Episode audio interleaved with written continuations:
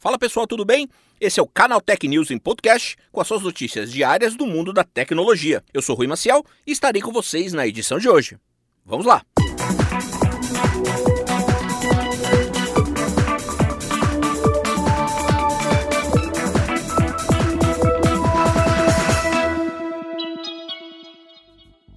Durante evento com a imprensa nesta quarta-feira, o diretor executivo da Cielo, Paulo Cafarelli, afirmou que o WhatsApp deve integrar o Pix, o sistema de pagamentos e transferências do Banco Central.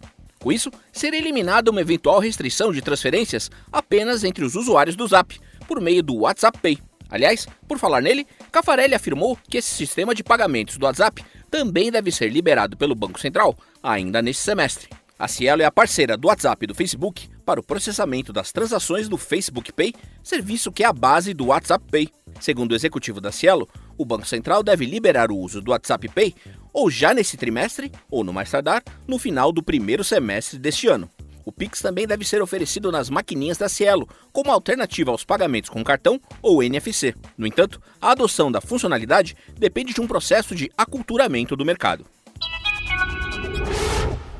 Gina Raimondo, governadora do estado de Rhode Island, nos Estados Unidos, afirmou que pretende avaliar a manutenção da Huawei na lista de restrições do Departamento de Comércio dos Estados Unidos. A declaração, feita durante uma sabatina no Senado americano para sua indicação à secretaria do órgão federal, abre a possibilidade do fim do bloqueio à empresa chinesa no país. Apesar da declaração, Raimondo foi veemente ao afirmar que seu objetivo é proteger os norte-americanos e suas redes das interferências do governo chinês ou qualquer tipo de influência nos bastidores. Ao ser perguntada pelo senador Ted Cruz sobre a manutenção da Huawei na lista de empresas bloqueadas, Raimondo respondeu que pretende reavaliar a situação em conjunto com os parlamentares e representantes do setor. Caso a lista de sanções seja revista, a Huawei poderia voltar a oferecer os aplicativos do Google em seus smartphones Android. Ela também poderá retomar a produção de seus processadores Kirin. A candidata chefia do Departamento de Comércio não sinalizou, porém, o fim das restrições da empresa na infraestrutura de telecomunicações nos Estados Unidos,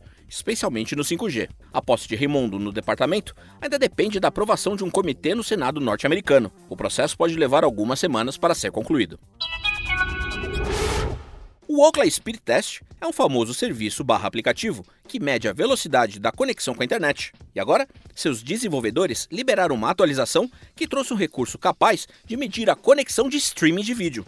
A novidade está presente na versão 4.3 do aplicativo, disponível inicialmente apenas para iPhone. Com a função, será possível saber em qual resolução a internet banda larga doméstica ou do celular consegue reproduzir vídeos sem apresentar buffering. Quando o teste é finalizado, o aplicativo indica a resolução máxima que a sua internet suporta para streaming de vídeos. Ele também ilustra as plataformas ideais para rodá-los, como celulares, tablets, laptops e TVs. O recurso ainda não está na versão para navegadores, mas você pode fazer o teste pelo aplicativo Speed Test para iPhone. Ainda não há informação de quando a novidade chega às versões da web e Android.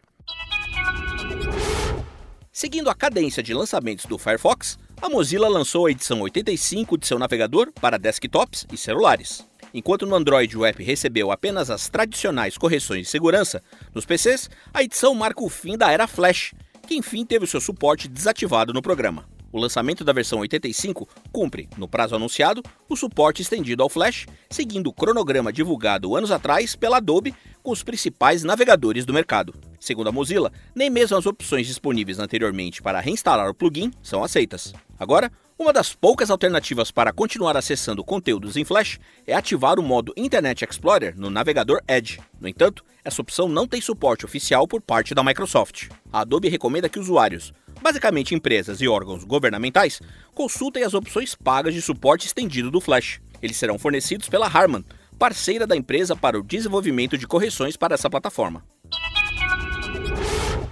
Um dos games pós-apocalípticos mais divertidos e charmosos do mercado, Borderlands ganhará uma versão para os cinemas. Na verdade, será uma adaptação live action, e que inclusive já escolheu o ator que fará o seu protagonista. Será Kevin Hart, uma das estrelas dos dois últimos Jumanji. Hart foi escalado para viver o icônico personagem Holland, ex-membro do grupo militar Crimson Lance e lutador veterano. A trama deve seguir o mesmo mote do game, que é basicamente um RPG de tiro em primeira pessoa ambientado em Pandora.